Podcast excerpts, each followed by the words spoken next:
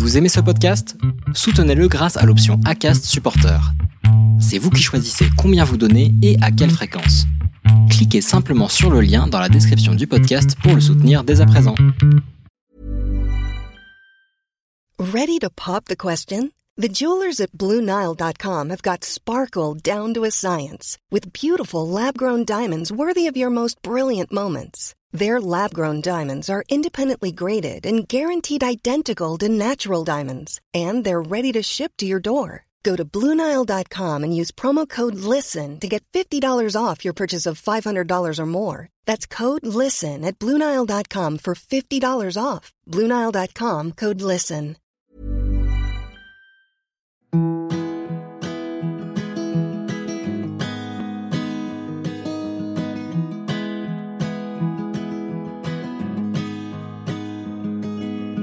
I'll be right behind you, Josephine. I won't leave you waiting in between. Je vous souhaite la bienvenue sur le podcast Les enfants vont bien. Ici, vous entendrez parler de PMA à l'étranger, de GPA, de conception artisanale, d'adoption et de bien d'autres termes qui accompagnent la conception de nos familles. Vous entendrez aussi, et surtout, des familles homoparentales, coparentales, monoparentales par choix ou de fait, adoptantes, nous raconter leur parcours extraordinaire, au sens littéral du terme, vers la parentalité. Parce qu'en France, le chemin est bien avancé mais n'est pas encore abouti, je vous propose d'écouter des témoignages de notre quotidien qui vont vous rassurer sur le fait que nos enfants vont bien. Vous écoutez l'épisode 46 de la saison 3 du podcast Les enfants vont bien. Tellement de sujets sont abordés dans cet épisode que j'ai eu du mal à sélectionner ce que j'allais indiquer dans le titre. Mais j'avais très envie de traiter de l'avortement, parce que je sais que dans nos familles, certaines ont dû y avoir recours, parce que leur chemin de vie les y a amenés. C'est alors difficile à appréhender quand nous devons passer ensuite par un parcours PMA engageant et contraignant pour concevoir nos enfants. Cette ambivalence est pesante et toujours en toile de fond lorsque l'on envisage de construire une famille. Oui mais voilà, la vie n'est pas linéaire. Il y a des bons et des mauvais moments. Marion n'était pas prête à accueillir un bébé alors qu'elle reconstruisait sa vie après une rupture difficile. Ce bébé s'est niché lors d'une relation d'un soir avec un garçon, la seule qu'ait eue Marion. Elle a fait le choix de l'IVG, elle a subi cette IVG et puis elle est passée à autre chose pour avancer. Son esprit y est accru très fort et pourtant, ce petit bébé n'était pas décidé à se laisser déloger. Quatre mois et demi plus tard, Marion découvre qu'elle est toujours enceinte d'une petite fille qui s'appellera Stella. Alors elle a composé, elle a transformé le contexte pour que finalement elle soit en mesure de l'accueillir. Et puis elle a rencontré Elisabeth, qui a souhaité devenir la maman de Stella, elle aussi. Ça aura pris dix ans de montagnes russes, d'angoisse parce que le géniteur de Stella est réapparu dans leur vie, d'insécurité parce qu'il faut encore se battre pour pouvoir adopter nos enfants. Je vous laisse découvrir leur histoire et je vous souhaite une bonne écoute. Bonjour Marion. Bonjour Constance. Je te remercie beaucoup de t'être rendue disponible pour cet enregistrement. Je vais préciser tout de suite que cet épisode est un petit peu différent des épisodes que j'ai l'habitude d'enregistrer et que donc il peut ne pas euh, être bien entendu ou ne pas être euh, facilement entendu. Donc vous êtes libre ou non d'écouter cet épisode, particulièrement dans le contexte de nos familles, on va dire. Puisqu'aujourd'hui nous allons traiter de, l'avortement et aussi un avortement dans le cadre de nos familles. Alors un peu particulier, je ne vais pas en dévoiler plus. Est-ce que pour commencer, Marion, tu peux te représenter, puisqu'on t'a déjà entendu euh, dans un podcast de la Saint-Valentin, qu'on a déjà entendu Stella, et qu'on t'a déjà aussi entendu sur un des petits podcasts de l'été? Oui, alors euh, bonjour, moi c'est Marion, ou Marmotte pour les intimes. Euh, j'ai, euh, mon Dieu, j'ai bientôt 33 ans. Et je suis euh, mariée à Elisabeth et nous sommes les mamans de hum, Stella, qu'on appelle Marmotine, et d'une petite brioche qui est prévue pour bientôt, très bientôt. Très très bientôt. Pour resituer rapidement le contexte, tu as rencontré Ellie, Elisabeth, pardon, il y a combien de temps? Alors avec Elisabeth, on s'est rencontrés en avril 2015, le lendemain des trois ans de Stella. Voilà. Et donc Stella est arrivée dans ta vie, donc tu as rencontré Stella avant Elisabeth, on est bien d'accord Oui, oui, j'ai rencontré Stella bien avant Elisabeth, trois ans avant, pour être, pour être exact. D'accord. Est-ce que tu peux nous raconter le contexte qui entoure la conception de Stella? Évidemment. Alors du coup, Stella, elle a été conçue en juillet 2011, quand mmh j'étais moi-même au père, jeune fille au père, à Londres, donc au Royaume-Uni.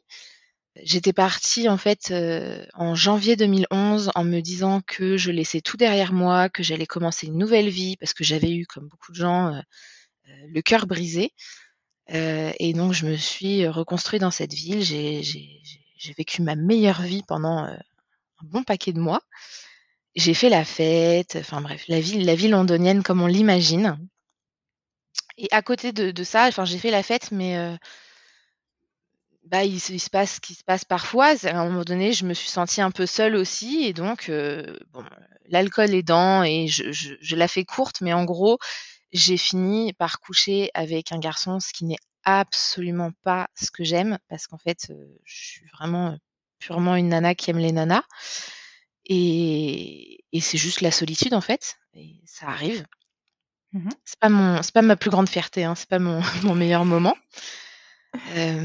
et, et, malgré le fait qu'on se soit protégé avec ce garçon et malgré le fait que pour des raisons médicales autres, je, on m'avait laissé entendre que possiblement j'aurais des difficultés à avoir des enfants si ce n'est ne pas, enfin, si ce n'est que j'en aurais pas. Mmh euh, donc, à ma grande surprise, je me suis retrouvée enceinte après avoir euh, eu juste euh, un, coup d'un soir. Et donc ça, c'était en juillet 2011 et je l'ai appris quasiment tout de suite en fait, parce que je, sais pas, je l'ai senti, enfin il y avait un truc.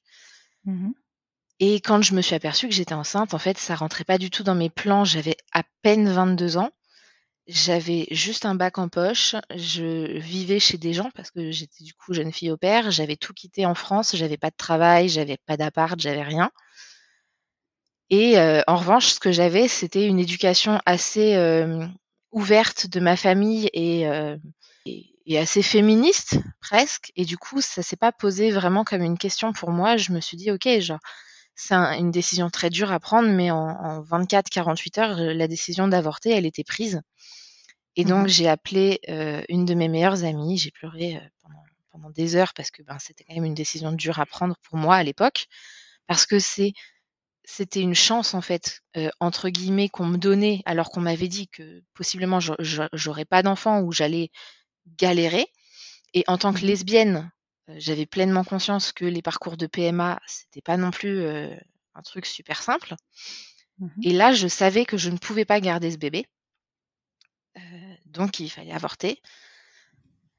donc c'était dur. Et le temps que je digère la nouvelle, j'ai contacté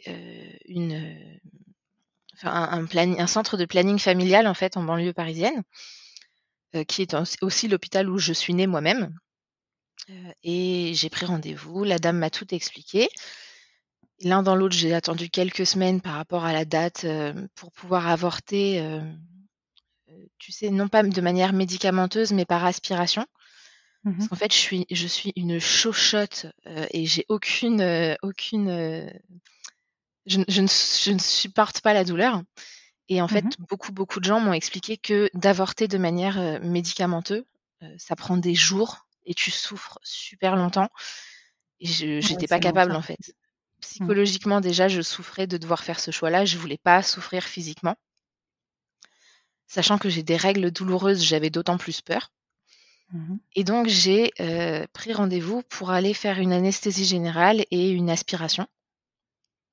Euh, donc un avortement par aspiration. C'était en fait, c'était pas très tard. C'était le premier jour du délai légal pour faire l'avortement par aspiration. D'accord. Donc je, je sais plus, enfin ça fait dix ans, donc j'ai un peu oublié les délais. Mais de mémoire, il y avait, euh, je crois que tu as cinq semaines, il faudra vérifier ça. Euh, tu dois avoir voilà, quelques semaines pour faire par, par médicament, en fait. Et mmh après, tu as une autre période où tu peux faire par aspiration. Et moi, j'étais sur le premier jour du délai légal par aspiration parce que je voulais quand même avorter assez vite vu qu'il fallait que je retourne à, Londres. C'était sur mes vacances d'été. Ouais, d'accord. Tu avais organisé ça pour que ça tombe. J'allais te demander pourquoi Paris et pas à Londres, du coup. Eh ben, en fait, ouais, c'est ça. Euh, Stella a été conçue mi-juillet. Moi, je quittais Londres le week-end qui suivait, je crois, donc une semaine après. Et j'avais peut-être six semaines devant moi, je crois. Enfin, pas beaucoup, cinq ou six semaines en France.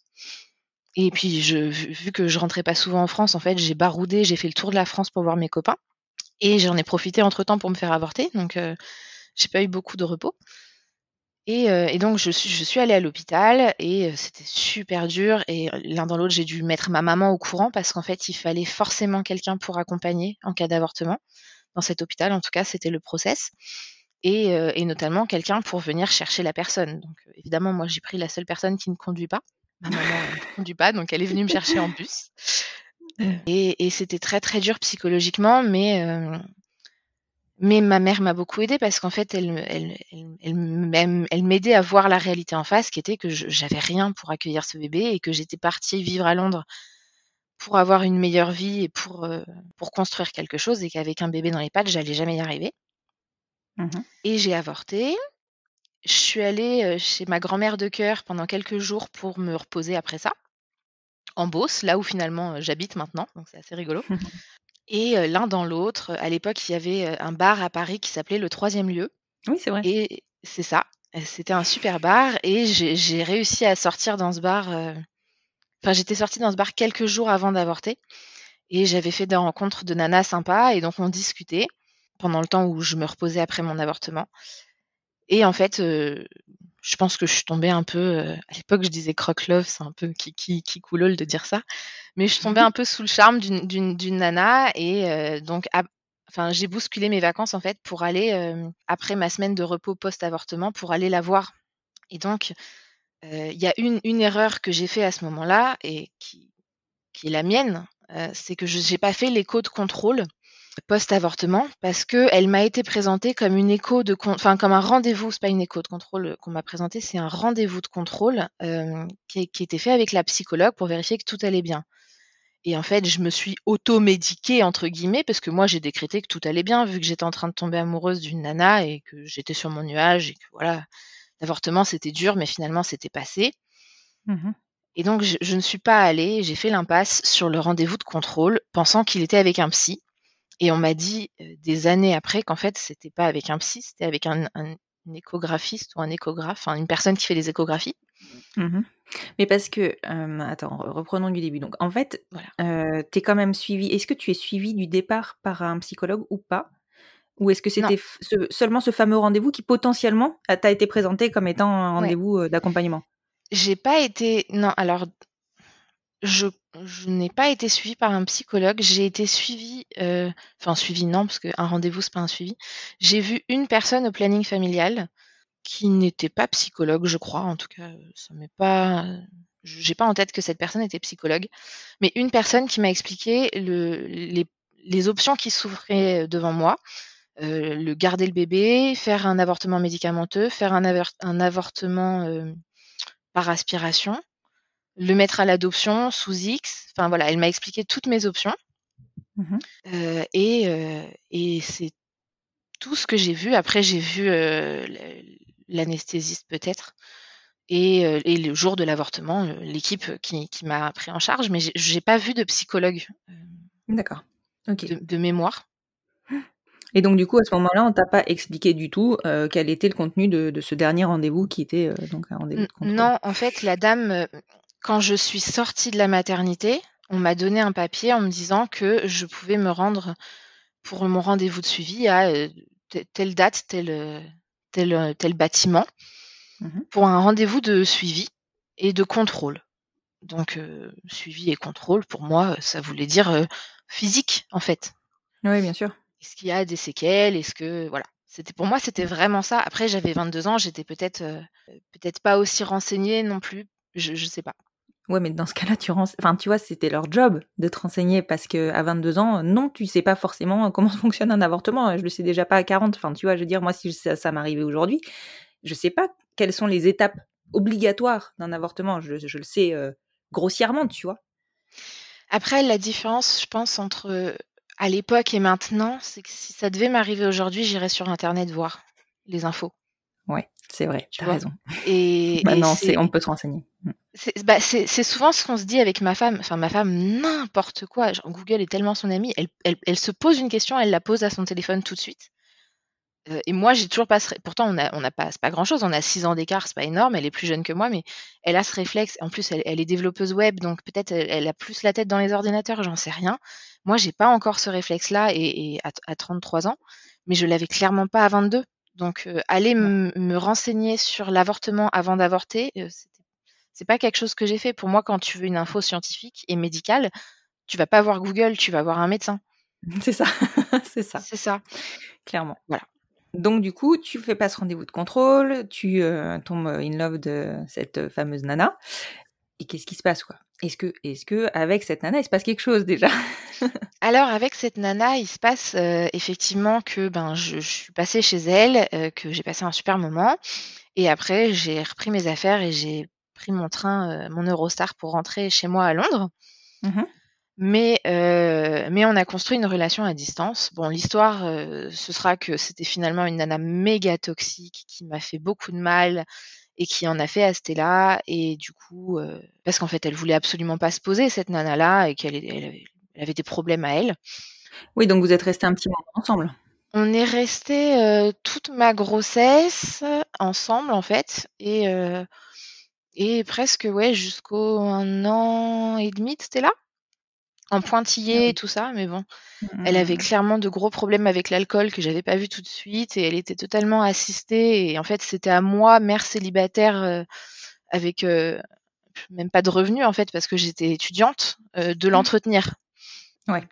J'avais déjà ma charge mentale de maman à gérer. Il fallait en plus ça. que je gère, je, je- je gère ses problèmes à elle. Et donc, clairement, en fait, c'est T'avais un peu d'autre chat à fouetter. C'est ça. Donc, j'ai eu beaucoup d'amis qui m'ont dit non, mais franchement, c'est pas une bonne idée. Tu vois bien, c'est un problème. Et maintenant, on en rit parce que j'étais un peu idiote de pas le voir à l'époque. Mais le Ah, jour où je m'en suis aperçue, euh, je l'ai vraiment littéralement foutu dehors. Maintenant, tu pars. Ok. C'est ça. C'est ça. Ah, mais enfin, quand on, quand on en a la force, c'est vraiment, euh, c'est c'est chouette. hein. Il y a des gens qui restent enferrés dans des relations toxiques pendant des années et des années. Ouais, mais en fait, elle a mis ma fille en danger. Et, j'ai plein de défauts, mais en fait, on peut pas faire ça avec mon enfant à moi. Et c'est déjà avec l'enfant des autres, j'ai du mal à le supporter, mais alors pas avec la mienne. Et donc, Mhm. euh, et donc, je l'ai littéralement mise dehors. Ouais. Sachant que je l'avais prévenue avant, hein, j'ai pas été ingrate, euh, ni euh, voilà, j'ai pas été une mauvaise personne. Je lui avais donné plusieurs ultimatums avant. euh, et bon, voilà. Un jour, j'ai pété un câble et je l'ai mis dehors. Ouais, je pense que t'as bien fait. Et je pense que maintenant, tu penses que t'as bien fait. Ah, j'ai jamais eu un seul regret parce que la sécurité de Stella en dépendait. Ouais, ouais. Bon, revenons-en à ce fameux, donc à, à ton retour en Angleterre. Ouais. Donc du coup, c'était six semaines après, tu retournes en Angleterre, tu retournes dans cette même famille que tu, dans laquelle tu étais déjà? Oui, je retourne dans cette même famille euh, et je reprends ma petite vie et je, je trouve un stage. Donc moi, j'avais repris des études pour travailler euh, en tant que professionnelle de la petite enfance dans une, euh, une espèce de crèche multi-accueil. Je sais pas comment ça s'appellerait en France, mais en fait, chaque jour de la semaine, c'était un type d'accueil différent. Donc il y avait, euh, c'était assez rigolo. D'ailleurs, le, le mercredi, c'était l'accueil des filles mères, enfin ce qu'ils appellent les Mhm. filles mères, donc les très très très jeunes mamans. Qui Mhm. avaient, euh, la plus jeune, elle avait 14 ans. Mhm. Euh, et puis, euh, puis voilà, il y avait un jour de garderie, un jour d'activité avec les parents euh, de, de tous âges, voilà, donc pas mal de trucs, c'est vraiment très très sympa. J'ai appris pas mal de choses. Et les mois se passent et euh, moi j'avais euh, j'avais les règles, que, que- enfin ce que je pensais être des règles qui étaient peut-être un peu différentes parce que il y en avait moins, mais je, bon, je Mhm. perdais du sang tous les mois de manière assez régulière, donc je me suis pas posé plus que ça la question. Oui, et puis post-avortement, euh, tu peux, enfin, tout peut changer. Enfin, le cycle, il peut se, ça. bouger, quoi. Ça. Mm. Et puis euh, j'avais des symptômes de grossesse, mais en fait j'ai compris que c'était des symptômes de grossesse que bien plus tard, parce que j'avais une Mhm. explication absolument rationnelle à tout ce que j'avais. Par exemple, moi j'ai vomi tous les matins pendant euh, quasiment neuf mois. Sauf qu'en fait, donc tant que j'étais enceinte, bon bah j'étais enceinte, ok. Mais quand j'étais plus enceinte, en fait, c'était parce que je me lavais trop fort les dents, c'était sûr. ah oui, t'as pas été chercher le côté psychologique peut-être de, de l'avortement ou. euh, Pas, pas à ce moment-là. Euh, D'accord. j'ai vomi parce que en fait euh, moi je me lavais super fort les dents j'avais des gingivites en fait euh, c'était là elle m'a elle m'a mon dentiste rigole beaucoup mais elle m'a pompé tout mon calcium dans mes dents donc elle elle a des très bons os c'est génial mais moi j'ai plus de dents Oui, c'est connu Donc, ça. Mm, mm. Ouais moi je peux pas manger une glace et boire un truc chaud c'est impossible alors qu'à une époque c'était mon grand plaisir Et, donc, en fait, voilà, je, vomissais, mais je, l'expliquais parce que je me lavais trop fort les dents. Je, saignais de la bouche parce que j'avais des gingivites. Pareil, je me lavais trop fort les dents. J'étais excessivement fatiguée, oui, mais j'étais jeune fille au père, je courais partout, je vivais une vie de folie, je m'occupais des gamins toute la journée. Donc j'avais vraiment une, explication très très rationnelle à tout ce que je vivais. chaque euh, symptôme de grossesse, oui. Exactement. Euh, après moi, je suis quelqu'un qui suis, en, enfin, je suis en surpoids depuis euh, quasiment toujours. Je crois, je n'ai pas de souvenir de moi où j'ai pas été en surpoids. Donc les mmh personnes en surpoids, peut-être ça se voit moins, en tout cas, moi, j'ai pas, voilà, j'ai pas, j'ai perdu du poids. Hein. Quand j'ai accouché de ma fille, j'étais à moins 5 kilos par rapport à avant ma grossesse, c'est-à-dire avant d'accoucher de ma fille. Oui. Une fois que j'ai, sorti elle, j'imagine que j'étais encore, encore moins. Encore moins, oui. Moi, c'est après que je les ai pris les kilos, donc c'est sympa. ouais, mais tu sais que je crois que t'es pas toute seule. Hein. Moi, c'est pareil. Hein. J'ai pris des kilos après mes grossesses. Pourtant, toi, avec des triplés, il faut le faire. Parce que tu devais être méga active en plus. Hein. Ouais, et mais, oui, mais en fait, tu manges un peu n'importe quoi, n'importe quand, euh, quand tu as le temps. Et ça, ça, fait du dégât. Donc, du coup, ouais, j'ai fait un, déni de grossesse, en fait. Euh, bah oui, c'est clairement ça. Pendant, pendant, plusieurs mois, en fait, j'avais absolument pas conscience que j'étais enceinte, du tout. Euh, je pensais que j'étais fatiguée parce que je sortais, que je vomissais parce que ou j'avais trop bu, ou mon brossage de dents intensif et tout ça. Bon, alors je buvais moins cette deuxième partie d'année que euh, la première partie d'année entre janvier et juillet avant de tomber enceinte. Mais ça, c'est la vie qui a fait ça. C'est parce que j'ai perdu ma copine euh, de beuverie entre temps. Donc, euh, elle est mmh. partie, elle est rentrée en France en fait. D'accord. Donc, bah, finalement, la vie, elle est dans pas le plus mal. Mais, mais c'est vrai que je fais partie de ces, a posteriori, de ces horribles parents qui ont continué à boire pendant qu'ils étaient enceintes alors que c'est bien connu qu'il faut pas le faire. Mais factuellement, je ne le savais pas. voilà. et, et, je pense que la nature est bien faite parce qu'en fait, Stella, elle, enfin, c'est un enfant, elle, elle, est absolument parfaite, elle est, elle est en parfaite santé, elle l'a toujours été. Et, et pourtant, euh, j'ai rien fait en matière de suivi de grossesse et compagnie. Donc, euh, la vie, a ses, la vie a ses propres plans.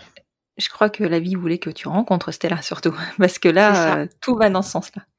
C'est ça. Et alors, à quel moment tu te rends compte que tu es toujours enceinte? Ou peut-être à nouveau enceinte, mais en l'occurrence, il n'y avait pas de logique, mais bon. Eh ben, je me suis rendu compte que j'étais encore enceinte. En fait, en voyant une dans mes ateliers de, de, crèche multi-accueil où je travaillais, je discutais avec une très jeune femme qui avait déjà un petit bébé, enfin un petit bébé, un petit un toddler, comme on dit, euh, qui, marchait donc, et qui, euh, qui m'expliquait qu'en fait, elle venait de réaliser qu'elle était enceinte, mais elle l'avait pas vu venir. Et elle me parlait de ses symptômes. Et ça a pris, ça a pris un moment avant que dans ma tête je connecte et je me dise mais euh, hmm, peut-être j'ai un peu les mêmes quand même. C'est un peu voilà. Peut-être que ça me rappelle quelqu'un. Peut-être. ça. Et bon voilà, ça m'a pris du temps à, à laisser pénétrer l'info. Et j'ai fait, euh, j'ai fait euh, comme beaucoup de gens, le fameux pipi sur un bâton qui te dit que oui ou non tu n'es pas enceinte. Et en fait, le, le, le réactif, il n'avait pas eu le temps de monter à la barre de contrôle que le test était rouge écarlate. Et tu sais qu'en fonction du stade de grossesse, il peut ne pas virer non plus, quoi. Donc. Euh, bah, bah, nous, euh, enfin moi en tout cas, euh, il, est monté comme ça en deux secondes. Ils te disent il faut attendre, je sais plus, trois minutes, je crois. Mmh moi, j'ai pas eu besoin d'attendre trois secondes. Le truc était rouge et du coup de panique, j'ai fait pipi sur un deuxième puis un troisième bâton pour être sûr que le truc n'était pas cassé je l'ai fait euh, pendant euh, deux, trois jours d'affilée pour être sûre aussi. Donc euh, des, des bâtons, j'en ai gardé qu'un, mais des bâtons de test de grossesse en fait pour Stella, j'ai dû en utiliser une dizaine. Et quand j'ai réalisé, je suis allée voir la directrice de, de l'endroit où je travaillais. Et donc j'étais en stage en fait, que j'allais à l'école en parallèle, donc il n'y avait pas d'enjeu d'employeur ou quoi. C'était bon, mmh une directrice de stage. Je suis allée la voir et je lui ai dit, écoute, je, je suis un peu en panique parce que j'ai fait pipi sur un test, je suis enceinte mais dans ce pays, je ne sais pas ce que je dois faire. Et, je lui ai expliqué que j'avais avorté, que oui voilà parce que toi toi aussi dans ta tête il a fallu que ça ça ça, ça. quoi. C'est ça. Après moi je suis le genre de personne qui peut s'habituer à beaucoup de choses. Enfin tu le sais Constance euh, mmh. parce que en parallèle Constance nous suit euh, avec euh, Elisabeth qui est enceinte parce que c'est notre doula. Et du coup Constance a vécu avec nous beaucoup de, de choses à, pour lesquelles on a dû s'adapter. et donc, Constance, tu sais que je, suis capable de m'adapter. Il faut juste me laisser 24-48 euh, heures pour digérer les nouvelles. Mmh Et donc une fois que j'ai percuté que j'étais enceinte euh, et que c'était pas euh, des, restes de, je sais pas, de, de, produits ou quoi, parce que ça faisait bien des mmh. mois, j'ai voulu comprendre ce qu'il fallait que je fasse en fait. Et j'ai été suivie donc sur les recommandations de cette personne euh, dans un des plus grands hôpitaux de Londres. Et, et je me souviens, de, ça faisait cinq jours que je savais que, enfin cinq jours que j'avais fait pipi sur le bâton, donc que je savais que j'étais encore enceinte. Et je suis allée voir un, un monsieur. Euh, il était gynécologue, mais la vérité, je, je sais, c'était un, un, vieux gris-gris quoi. Le, le mec qui, il a le diplôme parce qu'il faut un diplôme, mais en fait c'est un sorcier, il a le truc dans les doigts. Mmh il, il m'a mis sur la table d'examen, il m'a regardé, il m'a dit pourquoi vous êtes là? Et donc je lui explique mon, mon cas. Il met la main sur mon ventre, et j'avais pas de ventre. Enfin, j'avais, mmh j'étais juste un peu grosse, mais j'avais pas du tout de ventre de femme enceinte du tout. Et le mec appuie dans un, un sens puis dans l'autre. Il me dit mais là, si c'est pas des jumeaux, vous aurez de la chance. Bien sûr que vous êtes enceinte. Des jumeaux. J'avais 22 ans, j'étais toute seule. Et puis, bon, l'anglais, je me débrouille bien, mais c'est pas ma langue maternelle non plus, quoi. Et maintenant, j'ai un bien meilleur niveau que ce que j'avais à l'époque. Donc, je me suis vraiment dit, le mec, j'ai pas compris ce qu'il me dit, en fait. Et je lui ai demandé de répéter deux fois. Et, et c'est son, c'est son interne, ou enfin, c'est la, le mmh jeune avec lui, avec lui qui devait être son interne qui m'a re-expliqué, non, non, en fait, vous êtes bien enceinte. Et, et là, j'ai pris un, un coup alors que je le savais en fait, mais là j'ai pris un coup parce que j'avais trop peur d'avoir des jumeaux. En plus, non mais des fois ils font vraiment pas attention à ce qu'ils disent. Hein. C'est ça. Mais factuellement, avoir des jumeaux en soi c'était un rêve à l'époque, mais juste pas dans ce contexte-là. Non mais toute seule, non mais enfin bon, voilà. Bref, donc c'était voilà, c'était un peu l'histoire fun et donc de là ils m'ont envoyé faire une échographie mmh et, euh, et c'est une partie euh, après on croit ou on croit pas. Moi je crois dur comme faire à ça. Mais pendant l'échographie, la personne, elle parlait pas. Elle était très très concentrée, cette femme-là, sur ce qu'elle faisait, parce que j'imagine qu'il y avait un enjeu. Après une fausse couche, il, il, faut vérifier que tout va bien et qu'il lui manque pas un bras ou quoi que ce soit. Mmh elle fait tout son examen clinique et à un moment donné, moi, je vois littéralement 36 chandelles. Comme dans les dessins animés, les, les petites, mmh les petites lumières qui tournent autour de ta tête. Et j'avais jamais vu ça de ma vie, en fait. J'avais jamais eu l'expression voir 36 chandelles, je l'ai compris ce jour-là. Mmh et, je, me, je, me, je m'enfonce un peu plus dans le fauteuil et je me dis, et je commence à respirer en me disant ça va pas, euh, ok, et je ferme les yeux. Et devant mes yeux, il y a écrit en, en, espèce de lumière violet, quand je sais pas comment ça s'appelle ce truc-là, faudrait que je cherche depuis le temps que je raconte cette histoire, mais c'est quand on bouge très vite un flash devant un, photo, une appareil photo, ça, ça écrit des mots. Voilà. Oui, tout à fait. Et, et c'était écrit en violet, c'était là. Et, je savais, je ne sais pas comment ça s'est passé, je suis persuadée que son âme a parlé à la mienne, mais bon, après, on peut se dire que j'étais un peu bourrée, j'en sais rien. Ça dépend vraiment des croyances des gens. Mm, mm. Mais j'étais convaincue que euh, mon bébé s'appelait Stella et que c'était une petite fille et qu'elle elle allait absolument très bien, en fait. Elle allait très, très bien, cette petite fille. Oui, là, tu as connecté avec ton bébé, en fait. J'ai connecté. Et la dame donc finit son examen. Elle s'est pas rendue compte du tout de ce que moi je venais de vivre euh, en moi-même. Et à la fin de l'examen, elle me dit euh, OK, est-ce que, ce que voilà, je, peux vous faire mon retour? Et je lui dis oui. Elle me dit OK, tout va bien. Je lui dis oui, je sais. Et elle me dit vous voulez savoir? Je dis non, je sais, c'est une petite fille, elle s'appelle Stella et elle va bien. Elle va très bien. Et la dame me sort des yeux comme des soucoupes. Elle me regarde. Sachant que tu enfin, qu'on avait dû lui dire que c'était un déni de grossesse. C'est ça, c'est ça. elle était au courant parfaitement que c'était un dossier un peu touchy. Et elle me regarde, elle sourit et elle me dit Écoutez, je sais pas si elle s'appelle Stella, mais c'est bien une petite fille et elle va bien. Mmh. Et c'est le moment où, en fait, c'est vraiment ce moment-là où j'ai vu son prénom en violet en, voyant 36 chandelles. C'est le moment où j'ai accepté, où j'ai embrassé tout ce qui m'arrivait et je me suis dit Ok, cette petite fille, euh, t'as couché une seule fois avec un homme, avec une capote qui a pété, T'as fait un, avortement dessus. Déjà à la base, tu n'étais pas censé avoir des enfants. En plus, t'es lesbienne, c'est pas facile. Peut-être que arrête de lutter contre l'univers et juste tu l'élèves et tu vois ce qui se passe. Ouais, mais c'est clair. Et c'est ce jour-là, je me revois très bien, je, je, me revois la place dans le bus dans lequel j'étais.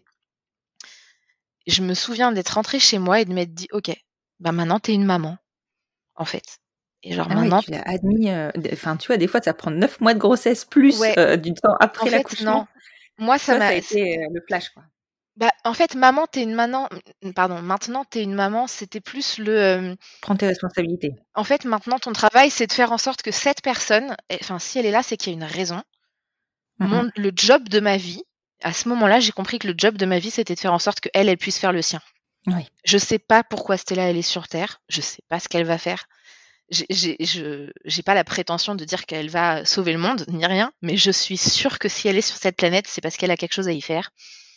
Et, et mon taf, mon travail au quotidien, c'est de faire en sorte que ce soit une belle personne et que ce pourquoi elle a été envoyée, eh ben, elle puisse le réaliser sans avoir euh, voilà, de, de problèmes sur sa route. quoi. C'est pleinement ce en quoi je crois. Et ça n'a pas été facile. Hein. En même temps, tu as quand même reçu quelques signes qui vont dans ce sens-là, quoi.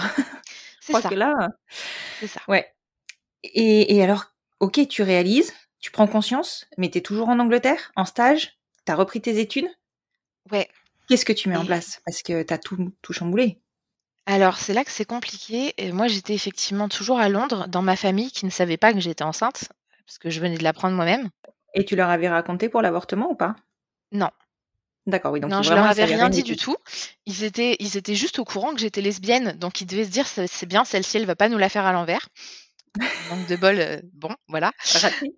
raté.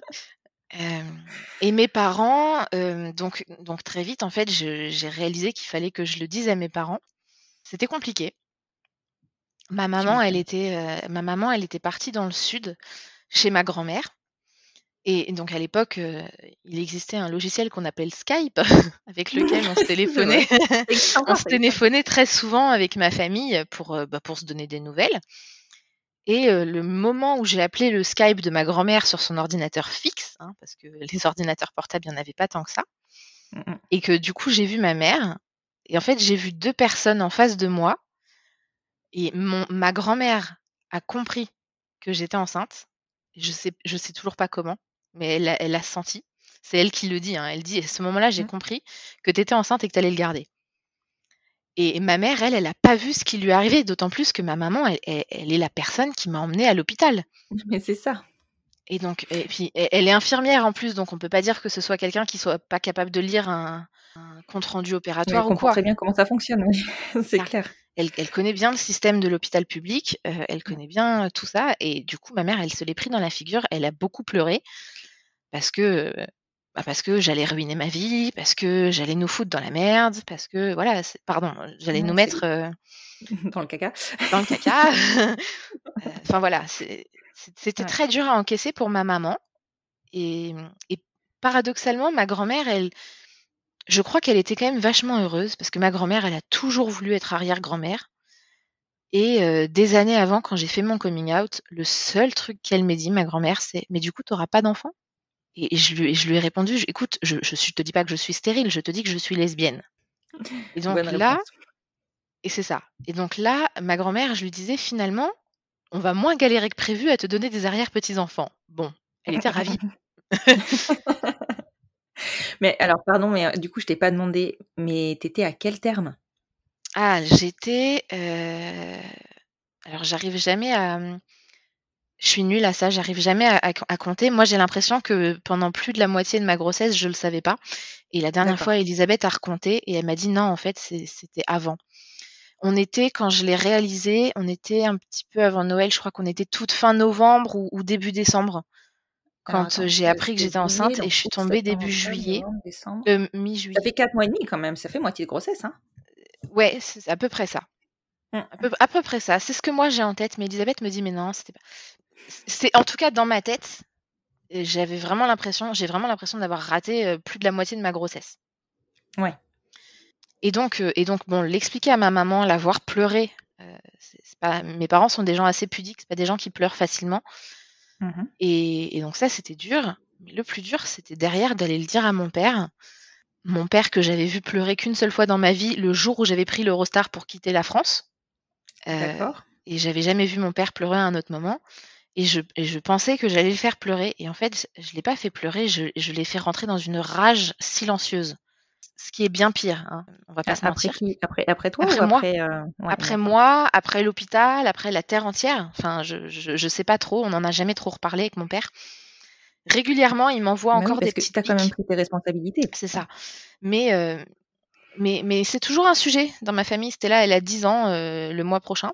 Et c'est toujours un truc. On prend régulièrement des pics dans la figure parce que euh, euh, mes parents, ben, du coup, ils ont dû arrêter les travaux qu'ils faisaient dans la maison pour que mon père s'assure d'avoir de l'argent pour euh, nous sortir de la merde si Stella et moi, on était dans l'embarras.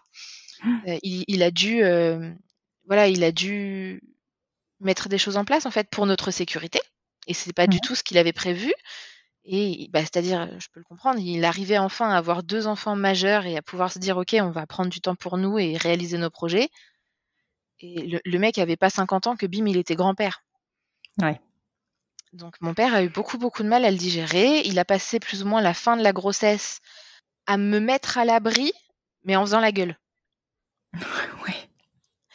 Donc, euh, donc il s'est porté caution parce que j'ai fini par rentrer en France avec euh, mes, mes trucs et, et mes machins, mes cartons, mes valises.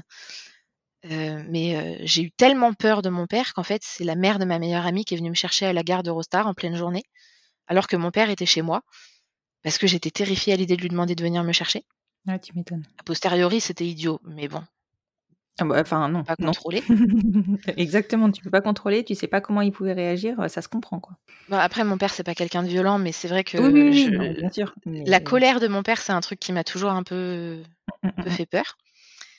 Et euh, il m'a aidé, voilà, il s'est porté garant pour mon appartement. euh, j'ai, moi, j'ai retrouvé un travail euh, le temps, le temps que je pouvais travailler en fait euh, en étant enceinte en France. J'ai préparé euh, un petit nid euh, pour Stella et moi. Et, et mon père nous, et même, enfin d'ailleurs tout le monde, hein, ma mère, elle s'est mise à tricoter, elle a tricoté pour Stella. C'était sa façon d'accepter en fait. Ma mère, elle est devenue, euh, alors déjà c'était la meilleure mère du monde mais alors loin devant toutes les autres. Mais la grand-mère, genre ma mère, c'est tellement la meilleure granny du monde. Et elle est devenue granny, en fait, euh, ma mère, en tricotant. Elle s'est mise à coudre, elle s'est mise à tricoter, c'était sa façon d'accepter et, et de se dire qu'en fait, la petite, elle allait manquer de rien. Et euh, là, maintenant, euh, elle attend son troisième petit, petit enfant et toujours elle tricote. On sait que c'est son truc. C'est comme ça qu'elle les accueille. C'est comme ça qu'elle les accueille. Elle fait sa part comme ça. Et, et donc, euh, on s'est préparé. J'ai euh, Stella est tellement bien dans mon ventre qu'en fait, elle a dépassé son terme de six jours. Elle était prévue euh, le 13 avril et elle est née le 19 euh, après un déclenchement absolument, euh, comment dire, détestable ouais. euh, et un accouchement tout aussi détestable et traumatique qui s'est fini en césarienne. Et du coup, c'était très très dur pour Stella et moi au début de, de faire connaissance. C'était un peu, ouais, c'était un peu compliqué ce, ce début de vie, mais je, savais que il fallait que je m'accroche parce que j'avais la foi entre guillemets euh, dans le fait que si elle était là, c'est qu'il y avait une raison, donc il fallait que je m'accroche. Oui, c'était, tu avais cette, euh, cette certitude-là qui a fait que ça, t'a- ça a dû t'aider euh, à, cr- à créer le lien. Après, après un accouchement traumatique, c'est pas anormal de- d'avoir des difficultés à créer un lien. C'est même plutôt Oui. très cohérent. Oui, puis pour le coup, tu vois, je, tu- on disait tout à l'heure, j'ai pas été suivie par un psy quand j'étais enceinte. Par contre, quand Stella était petite, assez rapidement, j'ai eu la chance d'être suivie par euh, une psychologue absolument fantastique, euh, vraiment, genre la, la meilleure euh, psychologue que j'ai, qui m'a été donnée de croiser dans ma vie. Mhm. Et, et c'est une psychologue du- de la ville de, de Vanves dans laquelle je, je vivais. Cette psychologue m'a aidé énormément et je pense que dans les moments de parent, enfin dans les moments de, de vie où j'en pouvais plus, c'était mon phare quoi. Mhm. C'était mon phare. Elle m'a beaucoup beaucoup aidé. Elle a beaucoup apaisé euh, la rancœur parce que bah, j'avais perdu toute ma vie que je m'étais construit à Londres. J'avais tout quitté pour euh, pour me refaire une vie euh, de folie et là j'ai tout quitté à nouveau à Londres pour revenir en France. Et sûrement, moi qui suis assez rancunière, il y avait une partie de moi qui en voulait un peu à Stella quelque part, mais, mais elle a apaisé ça dans son travail qu'elle a fait sur mon cerveau et ça s'est fait. Mhm. Et puis souvent, ce que je dis, c'est que le fait d'avoir Stella, d'être rentrée en France, ça m'a permis aussi de rencontrer Elisabeth parce que je l'aurais jamais rencontrée à Londres ou Ouais. ailleurs. Parce qu'Elisabeth, du coup, tu peux me rappeler comment vous êtes rencontrés Alors, je, je, je peux. Euh, Elisabeth et moi, on- donc, euh, donc quand j'ai eu Stella, j'étais euh, j'étais sans diplôme, j'avais juste mon bac. J'ai repris mes études Et l'un dans l'autre, avec, avec Stella sous le bras, j'ai fait cinq ans d'études après le bac. En alternance. J'ai mmh. fait tout en alternance parce qu'il fallait quand même payer les boîtes de lait et, la crèche. Et Elisabeth, je l'ai rencontrée sur les conseils de cette même amie qui m'avait emmenée au planning familial quand je suis tombée enceinte. sur, en, m'inscrivant sur un groupe Facebook qui s'appelle adopteunelesbienne.com et qui existe toujours. On ne se laisse pas de il est, il est toujours très drôle. Ouais, c'est oui. il, écoute, il est parlant, moi. Et il existe toujours, adopteunelesbienne.com. Je, je n'y vais plus, mais je sais qu'il existe. Et on s'est, on, on, s'est parlé, mais on était toutes les deux dans nos partiels. Donc, euh, on se parlait, euh, voilà, comme ça, un peu en dilettante. Et en fait, quand on a fini nos partiels, on s'est parlé un peu plus intensément et on a senti qu'il y avait un truc. Il y avait une connexion. Et on a décidé de se rencontrer et en fait, on s'est véridique, on s'est rencontrés le lendemain de, des trois ans de Stella. Donc Stella, elle est née le 19 avril et avec Elisabeth, on s'est rencontrés en vrai le 20 avril 2015. Et comme je t'avais dit dans, dans, le podcast de Saint-Valentin, euh, avec Elisabeth, on avait chacune une, une to-do list, une, une, une, checklist plutôt. Et, et moi, dans, dans, mes critères, eh ben, je voulais rencontrer quelqu'un qui ne soit pas effrayé du fait que j'avais déjà une petite fille de trois ans. Et Elisabeth, ça lui a pas fait peur. C'est ça. Et aujourd'hui, avec Elisabeth, vous êtes mariée? On est mariés. On s'est mariés en Écosse, en plein Covid. ça aussi, tu nous l'as raconté. C'est ça. On a bien galéré avec cette histoire-là. Euh, mais on est mariés. On a eu euh, le plus beau mariage du monde, je pense. On aurait bien aimé que nos proches soient là, mais finalement, ce qu'on a eu, c'était chouette aussi. Et on s'est lancé en parcours PMA euh, très peu de temps après, d'ailleurs, qu'on ait enregistré l'épisode avec Stella. On a, on a fait plusieurs essais et le quatrième était le bon. Et aujourd'hui, donc vous attendez ensemble une petite brioche. On attend une petite brioche, ouais. Il faut aussi noter que euh, Elisabeth a souhaité adopter euh, Stella. Donc Stella a deux mamans. Oui, euh, depuis le podcast de Stella, les updates, c'est que effectivement, on s'est un peu battu avec le tribunal de Chartres parce que on avait posé donc dès qu'on a été marié, qu'on a reçu notre livret de famille et qu'on a fait, euh, qu'on a reçu le le document de non-rétractation après enfin le document du notaire en fait, le consentement, euh, le délai de deux mois etc. Donc le plus rapidement qu'on a pu, on a posé le dossier, euh, au tribunal de Chartres et on a attendu un paquet de temps la dame qui gère en fait les dossiers qui passent en commission a bien vu que notre dossier, ça faisait un moment qu'il était sur le bureau, donc elle l'a remis en haut de la, de la pile et elle nous a fait passer à l'audience de septembre alors qu'elle nous avait dit qu'on passerait en octobre. Donc on n'a mmh pas pu assister à l'audience alors qu'elle nous avait vraiment, euh, elle avait insisté pour qu'on y, on y, on y assiste en nous expliquant que pour des enfants aussi grands que Stella, c'était important de se rendre dans le tribunal, d'assister à l'audience et de comprendre ce qui se passait pour eux, parce que c'était vraiment mmh leur vie. Donc on avait préparé Stella à ça, on était, nous on, va jamais dans les tribunaux, donc on était impatiente de, vivre ça. Et elle nous appelle en septembre. Non d'ailleurs, je, je, les appelle pour vérifier que c'est toujours bon. Je les appelle en octobre pour vérifier que c'est toujours bon la date. Et là, elle me dit, mais non, mais vous, vous avez été, votre cas, il a été passé en commission en septembre. Et je dis, ah bon, mais on n'a pas été prévenu. Et elle nous explique que le Covid, elle a vu qu'on avait attendu, du coup, elle a voulu accélérer. Et je demande du coup ce qu'il en est, le jugement. Et l'un dans l'autre, après moult discussions et allers-retours, j'apprends qu'on a été rejeté. Notre demande a été rejetée. Alors là-dessus, je sors de mes gonds parce que moi, j'avais fait un dossier méga solide, c'est-à-dire euh, avec toute l'expérience qu'on a dans notre communauté de famille euh, euh, LGBTQIA+, euh, j'avais bien regardé les, les, lettres, les témoignages, les albums photos, tout ce qu'il fallait. Le mmh tribunal de Chartres, il demande rien, juste le CERFA. Mais j'avais mis en plus des choses pour pas me faire recaler justement. Et là, on me recale. Et je dis c'est pas possible. J'ai fait la, la nana têtue. Je suis allée sur Internet. Euh, merci le collectif famille parce que j'ai mis le lien du collectif famille où c'est bien expliqué les conditions à remplir pour pouvoir adopter l'enfant du conjoint. J'ai mis les liens euh, des lois en fait euh, mmh françaises. Et j'ai expliqué à la magistrate qu'en fait, le refus, me dire qu'elle refusait l'adoption parce que Elisabeth n'avait pas 28 ans et parce que nous n'avions pas deux ans de mariage, en fait, ne s'appliquait pas à notre cas. Relis la loi, madame. Et, en fait, ça, ça, ne s'applique pas. Et donc, une fois que je lui ai mis le nez dans son erreur et que je lui ai expliqué qu'en deux clics sur Google, moi, je pouvais lui trouver la, la, L'info. la loi à appliquer et l'info- l'information à utiliser, bizarrement, ils ont revu leur jugement et euh, ça, ça a pris encore, un- évidemment, hein, encore euh, un ou deux mois pour avoir la, la nouvelle audience. Après, ça nous a pris un temps infini, euh, encore, oui, donc ça a pris un mois entre l'audience négative et l'audience positive. Après, ça a pris deux mois pour qu'on reçoive le jugement. Fin février, on a pu euh, envoyer le papier à la mairie de naissance de Stella pour faire changer son nom. Et à ce moment-là, il y a eu un, un problème et ils n'ont pas pu l'ajouter au livret de famille. Et donc seulement maintenant, ils l'ont ajouté. Ils ont envoyé le livret de famille dans la mairie dans laquelle je vis. Et on n'a toujours pas pu le récupérer. Donc c'est à ce point récent. Pourtant, le livret de famille, Oui. c'est pas un truc que je laisse traîner, mais c'est à ce point récent qu'on n'a toujours pas pu le, ré- le récupérer. Et on est mi-mars.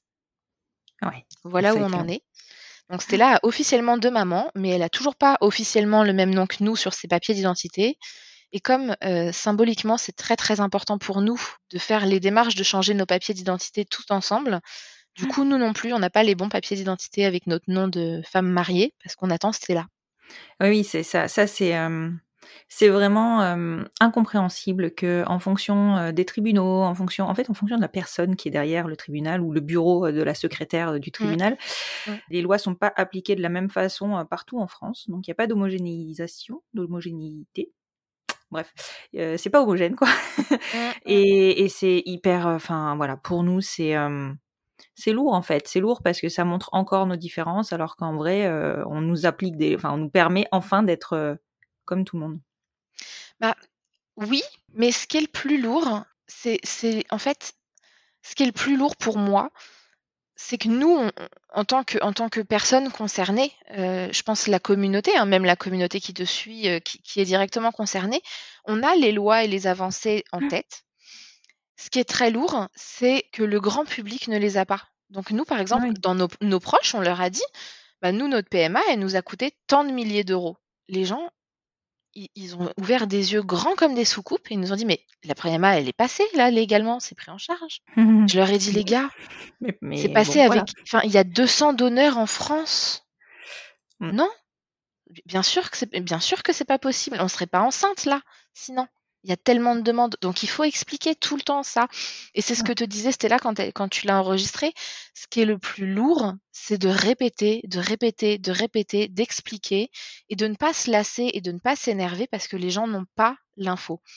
Et nous, on le fait, on le fait, on éduque beaucoup autour de nous et donc on a éduqué au fait que ben oui, Stella, elle n'était pas protégée pendant toutes ces années parce que le cas où moi je meurs, ben elle était toute seule. Et bien sûr que mes Mhm, parents mhm. l'auraient pas laissée à la rue, mais si Oui, mes parents ils avaient envie de, de j'en sais rien, de faire du mal à Elisabeth, techniquement ils pouvaient lui interdire de voir Stella. Ouais, Alors mes fait. parents sont pas des gens idiots bien sûr, mais on, on peut pas la protéger si on l'adopte pas. Et, et c'est pareil, maintenant il faut expliquer que ben oui, mais si tu veux choisir ton donneur parce que pour toi c'est important, parce que par exemple nous on est en surpoids donc on voulait pas donner, on voulait pas en tout cas prendre le risque de donner euh, ce problème-là, on voulait donner une chance de trouver un donneur qui a vraiment pas de problème de poids pour que notre enfant n'en ait pas et qu'il risque moins de maladies en fait. Ben ça en France tu peux pas le faire. Non. Et, et c'est des petites choses comme ça. Et, et les gens comprennent pas. Les gens te disent, bah oui, mais si tu fais ta PMA en France, c'est gratuit. Oui, mais c'est pas à mes termes. Donc je préfère, malheureusement, enfin c'est malheureux, mais je préfère payer et, euh, et que ça se fasse dans mes termes. Oui, Et les gens se rendent pas compte. Peu. Après, maintenant, euh, il faut aussi savoir qu'on peut faire prendre en charge une partie de la PMA à l'étranger. C'est compliqué, des démarches longues, euh, Mm. c'est susceptible de ne pas passer. Mais en tout cas, techniquement, c'est envisageable. C'est un très bon point à rappeler. euh, et c'est effectivement ce que je- j'explique autour de moi. Le seul bémol, c'est que, ça ne s'applique pas quand tu passes par Cryos et que tu trouves un gynéco en France, ce qui a été notre cas. Oui, tout à fait. à fait. et c'est effectivement l'exception à, cette règle. Mm, mm, mm. Ouais, c'est l'exception à cette règle. Ouais, Nous, on, Tout à fait. on voulait passer euh, par le Portugal avec l'aide de Léa. D'ailleurs, merci beaucoup Léa. Euh. On voulait passer par le Portugal et en fait, avec le Covid et en ayant déjà une, une fille aînée qui était assez grande et, et donc voilà, qui pouvait pas rater l'école, on a dû passer par Cryos pour pouvoir rester en France. C'est un point à avoir en tête. Et Stella, elle connaît son histoire? Oui, euh, Stella, elle connaît son histoire depuis avant sa naissance. Ah oui. d'accord. Euh, oui, en fait, quand euh, j'ai appris que j'étais enceinte, euh, à nouveau, euh, à Londres, je vivais encore à Londres à l'époque, et j'ai commencé à enregistrer des dictaphones où je lui racontais mes ressentis un peu comme un journal, un journal intime. Je lui disais, bah voilà, je pense que je te dirai ça comme ça, euh, je t'expliquerai avec ces mots-là, parce que je sais pas à quel âge. euh, on- on- j- J'avais des grandes interrogations à quel âge on explique aux enfants qu'ils naissent pas dans les choux. Et, et donc, euh, j'ai- j'ai- je lui, j'avais fait en fait, j'avais pris des notes mentales et, et je lui expliquais en fait, voilà, je, je planifie de, de commencer à parler de telle chose à tel moment. J'espère que tu n'auras pas de questions avant.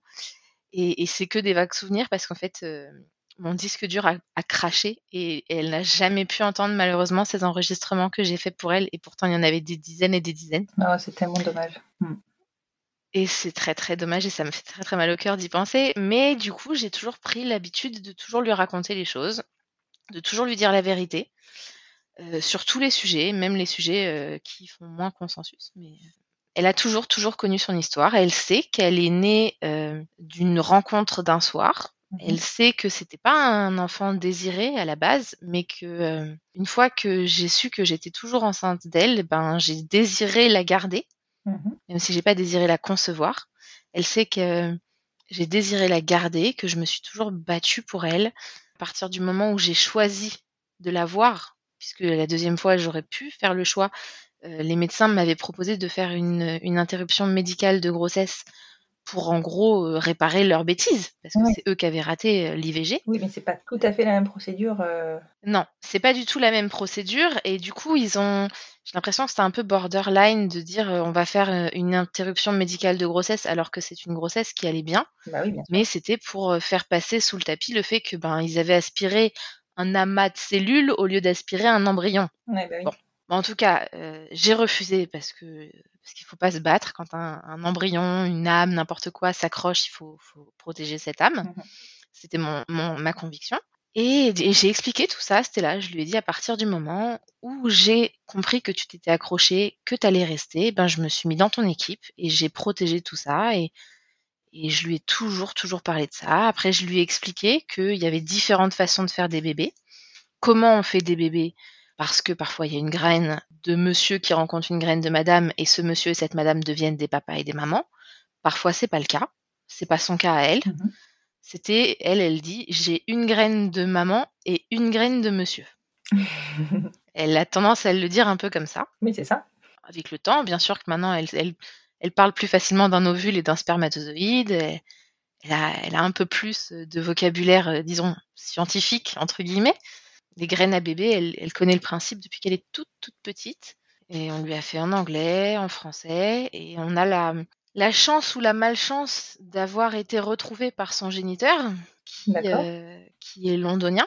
Et quand euh, elle avait, c'était là, quel âge elle avait? Six ans et demi, je crois. Son géniteur euh, nous a retrouvés, bref, sur Internet, l'un dans l'autre. Il a fait le lien? Il a fait le lien parce qu'en fait, il a déjà un, un garçon, lui, qui est plus grand que Stella. Mhm. Il m'a montré une photo de son fils petit et en fait, effectivement, il y a des traits communs entre son fils petit et Stella. Mhm. Et donc lui a dit non mais ces enfants se ressemblent trop, euh, c'est sûr il y a un truc. Nous on a beaucoup paniqué avec Elisabeth euh, et on a beaucoup pleuré de stress parce qu'on savait pas quelles étaient ses intentions. Il y a la barrière de la langue même si on est bilingue toutes les deux donc euh, c'était beaucoup de stress Oui, et l'un dans euh, l'autre. Stella n'était pas a- protégée, ni Elisabeth. Stella était absolument pas protégée parce qu'elle n'était pas adoptée par Elisabeth parce que nous n'étions pas encore mariés. Donc c'était beaucoup, beaucoup de stress, mais on a réussi à créer une relation. On a réussi à comprendre que Chris ne voulait rien de mal à Elisabeth, au contraire. Euh, on a réussi à lui expliquer qu'on n'attendait strictement rien de lui, qu'on n'avait pas besoin de lui dans notre vie, que Stella ne manquait de rien, qu'elle ne manquait certainement pas d'un père, qu'elle ne manquait pas de grands-parents parce qu'il venait avec euh, sa famille. hein. Oui, bah oui, évidemment. Et après, il y a toujours la barrière de la langue parce que lui, il considère qu'il est le father de Mhm. Stella parce qu'en fait, il a généré Stella en- dans le sens où en anglais on dit que quelqu'un a fathered avec ED un, un, un kid. Mhm. Donc, il, il a effectivement, je sais même pas le traduire en français, mais il a, il a, il est au sens biologique son père, mais on n'utilise pas ce mot-là en français. Oui. Donc nous, ça nous a créé des, des journées d'angoisse où on parlait avec lui toutes les trois. Stella- non, pardon, Elisabeth, Chris et moi sur WhatsApp, on a une conversation. jusqu'à ce qu'on comprenne qu'en fait, on voulait tous dire la même chose, mais qu'on n'avait pas le bon vocabulaire et que la barrière de la, la langue ne nous aidait pas. Mhm. Quand il nous demande des nouvelles de Stella, ça reste occasionnel, on lui en donne, mais on demande à Stella si elle est d'accord. Quand il veut voir Stella, pareil, on demande à Stella si elle est d'accord. Là, on s'est vu fin février parce qu'elle était d'accord. Ça faisait deux ans avec le Covid qu'on s'était pas vu, donc on n'a pas jugé que c'était non plus trop intrusif. Mhm. Puis c'était une journée à Paris, comme ça, quelques heures, et on a fait un musée, et voilà. Et en fait, on garde la porte ouverte parce que si Stella a des questions, on veut qu'elle puisse sentir, euh, voilà, se sentir en confiance pour les poser. Bien sûr. Et, et Chris est ok avec ça en fait. Il veut pouvoir euh, répondre à ses besoins si elle en a et qu'il est en mesure de le faire. Et pour l'instant, ça nous convient à tous comme situation. Maintenant, Stella est adoptée, donc on se sent d'autant plus sereine avec ça. Il n'y a pas de, il y a pas de problème de, de place. euh, Il peut plus la reconnaître. Oui, Il n'a jamais voulu la reconnaître, donc tout va bien. Mhm. Le seul truc, c'est que Stella ne parle vraiment pas bien anglais. Alors, Elle comprend vaguement maintenant euh, des trucs en anglais. Et Chris, lui, il dit bonjour, comment ça va? en français. Donc Ouais. c'est vite limité. Et ils ont encore besoin de nous l'un comme l'autre pour communiquer. Donc euh, pour l'instant, c'est bien. Non, dans l'ensemble, voilà, Stella connaît vraiment son histoire. Elle sait comment elle a été conçue. On est- Enfin, je lui ai jamais menti. C'est très important pour nous, en fait Mhm. qu'elle sache que oui, effectivement, dans la vie, euh, elle part avec ce désavantage de ne pas avoir été désirée à la base, mais elle part avec cette force d'avoir une armée derrière elle qui s'est toujours battue pour qu'elle euh, qu'elle ne manque de rien et pour le coup, avec la conviction qu'on a que les âmes viennent pas sur Terre pour rien, euh, elle, a une armée pour être sûre de pouvoir mener son projet à bien, quoi. Bien sûr. Et d'ailleurs, euh, je me suis posé une question tout à l'heure. Je me suis demandé, quand les médecins t'ont proposé l'IMG, est-ce que tu as, toi, envisagé, du coup, d'aller au bout de cette grossesse et de la placer sous X, puisque tu avais con- la conviction que si elle s'était attachée et qu'elle était restée, c'était pas pour rien, mais tu aurais pu te Mm. dire, j'ai toujours pas les conditions pour l'élever, je la confie à une autre famille.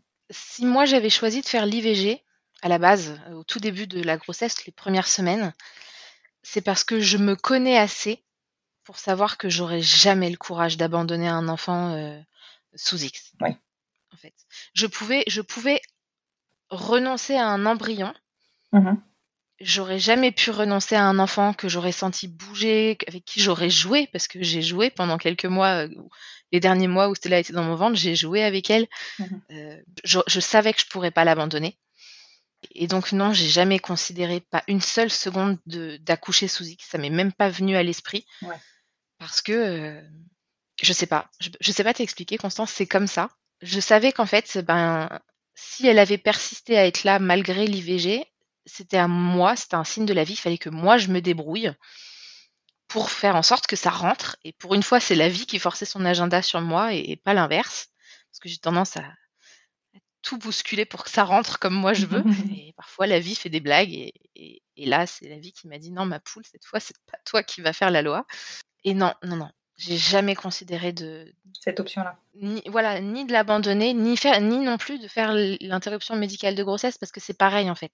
T'as eu ta chance, t'as fait une IVG, elle a raté, maintenant tu l'acceptes et tu gères parce que si, si ça se produit comme ça, c'est que ça doit se produire comme ça. Bah, écoute, en tout cas, je te remercie beaucoup, Marion. Je pense que c'était vraiment hyper important de parler de euh, ce qui peut se passer aussi quand euh, bah, parfois euh, on se retrouve dans des situations qui ne sont pas nos situations familiales habituelles, parce que bah, parce qu'on n'a pas toute la même histoire, on n'a pas toutes, euh, on n'a pas toutes su de suite qu'on était euh, lesbienne. On a eu un parcours avant. Certaines, je le sais, sont passées par l'avortement et euh, bon toi ton avortement euh, a une conséquence qui est différente Des des avortements qui fonctionnent, euh, on va le dire comme ça. enfin, classique on va dire en tout cas réussi voilà mais mais je pense que c'était hyper important d'en parler parce que dans nos parcours dans nos familles des fois c'est difficile de penser à, son avortement, de, de penser, au- enfin de se rappeler de son avortement alors qu'on sait que derrière on a des difficultés à procréer. Enfin, on peut pas, on peut pas le nier, c'est compliqué pour nous, ça coûte cher. Je suis sûre qu'il y a de l'ambivalence en- dans certaines familles ou, dans, ou même en certaines personnes euh, par rapport à ça. Oui, et puis moi je voulais juste ajouter, euh, si tu me permets, euh, Bien sûr. moi je, je regrette pas mon avortement. Euh, je regrette pas du tout d'avoir avorté. Je sais que factuellement, dans le contexte euh, qui était le mien, à savoir que j'avais 22 ans, que j'avais pas de diplôme, que j'avais pas d'appartement, pas de travail, parce que j'étais juste au père en fait. C'était un peu Mhm. une année de césure en fait. Donc j'avais j'avais dans ce contexte-là rien pour accueillir ce bébé. Et, et donc je ne regrette pas d'avoir avorté. Et bien sûr, on dort mal hein, et on le fait pas de gaieté de cœur, mais, euh, mais je savais que c'était le- ce qu'il y avait de mieux à faire. Et quand je me suis aperçue que j'étais toujours enceinte de Stella, en fait, j'ai changé le contexte. Et c'est ce qui fait qu'après, j'ai pu garder Stella. J'ai décidé que bah, du coup, j'allais quitter Londres, j'allais trouver un travail, j'allais trouver un appart, j'allais me remettre dans mes études. Et donc, j'ai changé mon contexte. Ce que je ne voulais pas faire à la base. C'est pour ça que j'avais avorté. Je ne voulais pas changer mon contexte. Et c'est à ce moment-là que j'ai réalisé qu'en fait, non, faut arrêter de lutter. Et qu'il faut juste aider cet être humain à venir au monde. Faire ce choix, ça m'a pas plus apaisée parce que j'ai eu une deuxième chance. Voilà, j'avais pas de regret d'avoir fait mon avortement, c'est juste le contexte a changé, donc je l'ai pris autrement et, et j'ai aucun. Enfin voilà, je suis claire avec ça et j'ai aucun problème euh, à, défendre l'avortement pour tout le monde et, je, je pense que c'est important qu'on ait ce droit-là et je suis très heureuse de l'avoir moi en tant que, en tant que femme. Ouais, c'est un droit important. Le droit à disposer de notre corps, c'est, euh, je pense, essentiel. Et aujourd'hui, euh, même dans nos familles, il peut nous arriver d'avoir recours à l'avortement. Et ça, c'est une chance. Il y a plein de pays où c'est pas possible. C'est ça, c'est ça. On est chanceuse de pouvoir avorter euh, en sécurité entre guillemets. Exactement. Je te remercie beaucoup, Marion. Et puis, on te retrouve très certainement très bientôt à nouveau sur le podcast. Avec plaisir. Merci beaucoup à toi Constance de m'avoir donné la parole. je t'en prie. Je suis fascinée par les dénis de grossesse et la puissance de l'esprit sur le corps. Je suis toujours admirative de la force qu'il faut pour avoir recours à une IVG. Et je suis reconnaissante de vivre dans un pays où nous pouvons disposer de notre corps et avoir recours à l'IVG. Si j'ai souhaité enregistrer cet épisode et le diffuser ce mois-ci, c'est parce que la loi a évolué depuis peu et que le délai légal pour pouvoir avoir recours à un avortement est passé de 12 à 14 semaines d'aménorrhée. Je ne vous donnerai pas de stats concernant l'avortement, mais je retiendrai la phrase de Simone Veil. Aucune femme ne recourt de gaieté de cœur à l'avortement. Il suffit d'écouter les femmes, c'est toujours un drame, et cela restera toujours un drame. Si cet épisode vous a plu et que vous souhaitez soutenir le podcast, vous pouvez le partager sur les réseaux sociaux. Je ne vous demanderai plus de noter le podcast sur Apple Podcast, vous pouvez toujours sur Spotify, suite à ma prise de conscience concernant le terme d'homoparentalité et clairement l'invisibilisation du podcast par la plateforme Apple. En revanche, vous pouvez me laisser des commentaires sur le compte Instagram du podcast, at les enfants vont bien podcast, et on peut s'y retrouver pour poursuivre la discussion et en commencer de nouvelles. Je vous souhaite un très bon début de semaine et je vous dis à jeudi prochain pour un épisode du fil rouge du podcast Les enfants vont bien.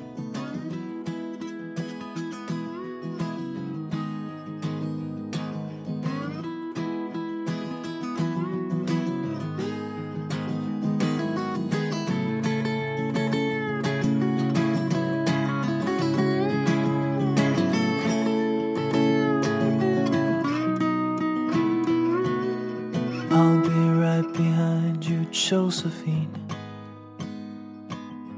Even when my soul's an amputee.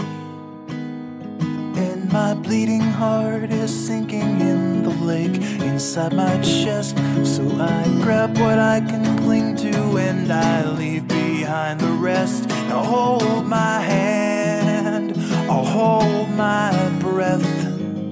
There's nothing in this world we really own. Jesus Christ, if you tore my heart out, the only thing I'd feel was less alone. Now hold my hand and take my breath and leave behind the things you'll never own. And Jesus Christ, please tear my heart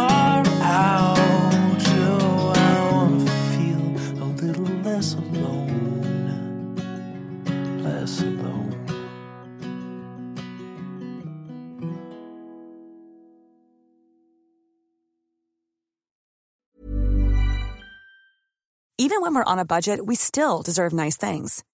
Quince is a place to scoop up stunning high-end goods for 50 to 80% less than similar brands. They have buttery soft cashmere sweaters starting at $50, luxurious Italian leather bags, and so much more. Plus, Quince only works with factories that use safe, ethical, and responsible manufacturing. Get the high-end goods you'll love without the high price tag with Quince. Go to quince.com/style for free shipping and 365-day returns.